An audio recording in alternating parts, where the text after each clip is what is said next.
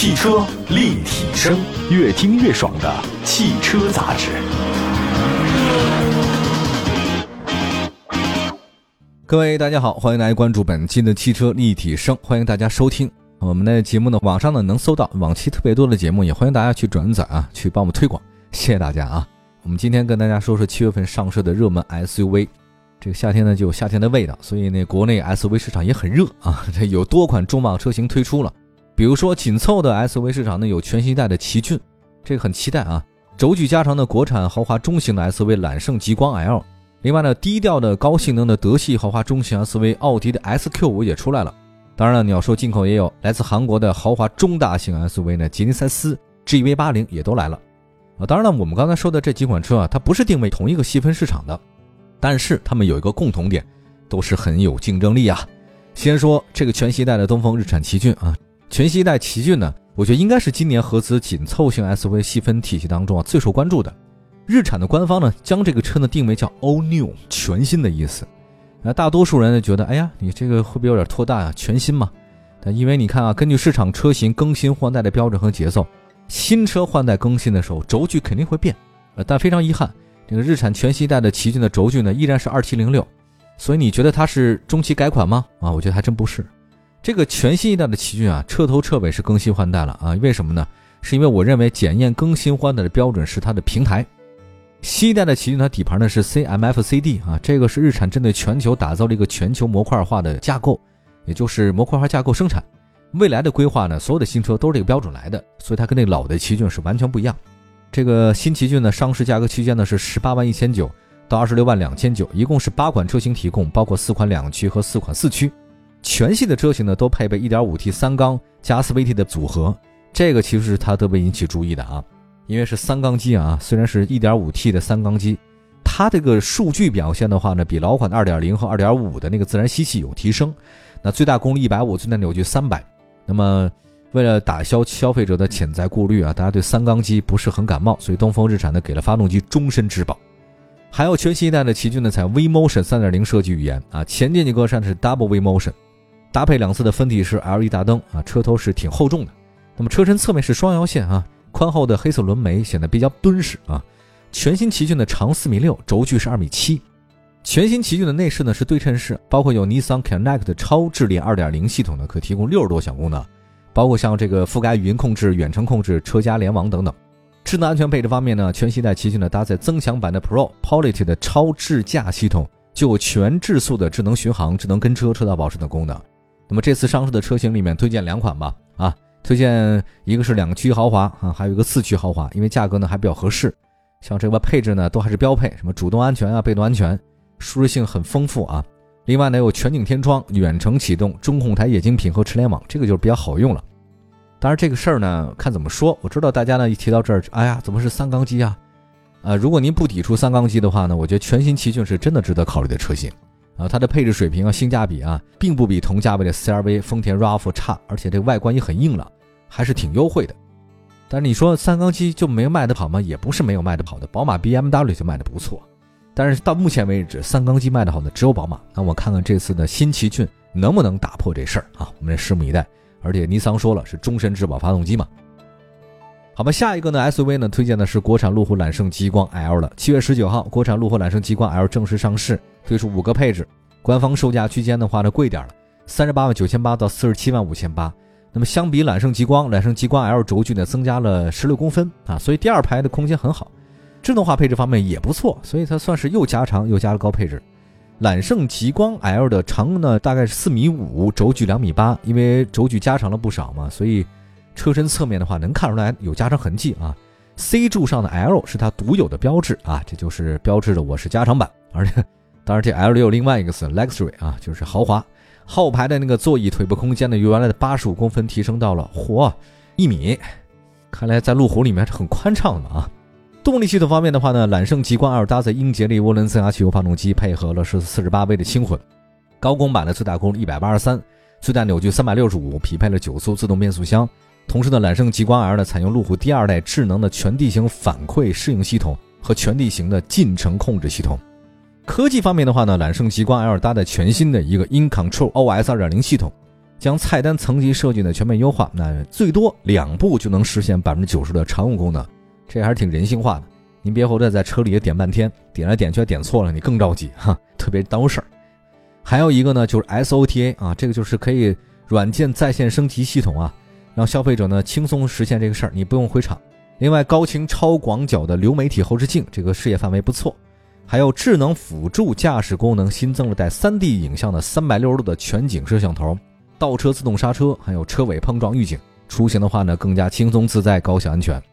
那这次呢，上市的五款车里面，官方售价四十一万五千八那个二四九 PS R Dynamic S 性能版性价比比较高。具体有哪些的话呢？我觉得大家自己去看吧啊。但是这个车型的唯一的遗憾就是没有自适应巡航，它有定速巡航，没有自适应巡航，卖四十一万五千八这款，看大家想想要哪个啊？其实揽胜极光啊，典型运动风格 SUV。那之前的话呢，后排空间小，大家不满意啊，这这加长了，让你满意了吧？对吧？动感外观有了，宽敞空间有了，很诱人。你看宝马三系记得吧？宝马三系变成 L 以后的话呢，很多人很喜欢。那极光 L 会在销量上不俗表现吗？我觉得还是拭目以待的啊。好吧，休息一下，一会儿呢还有其他几款呢新型 SUV，七月份上市的几款，一一的为大家介绍。马上回来。汽车立体声，继续回到节目当中，这里是汽车立体声啊。今天呢，跟您盘点一下火热七月新上市的一些 SUV 啊。车型还是都挺好的，我觉得这个车都不错哈。刚才说到一个路虎揽胜极光 L 嘛，另外还有一个全新一代的东风日产奇骏，算是都还是挺热销的车型。那么接下来的话呢，这个车也依然会很热。那奥迪 S Q，那七月十六号奥迪 S Q 正式上市，呃，售价六十三万两千八，搭载的发动机和变速箱组合的话呢，真的是很诱人啊。三点零 T V 六涡轮增压加八速自动变速箱，标配 Quattro 全时四驱。发动机最大功率呢两百六，最大扭矩五百牛，这个动力还是真的挺好。我特别喜欢那个夸轴全时四驱哈，零百加速只有五点三秒。你要相比国产的 Q5L、SQ5 呢，在性能方面提升很明显。那不仅仅是标配 V 六啊，还有高级别的八速自动变速箱和全时四驱。这个车是原装进口的，它比那个国产的要小。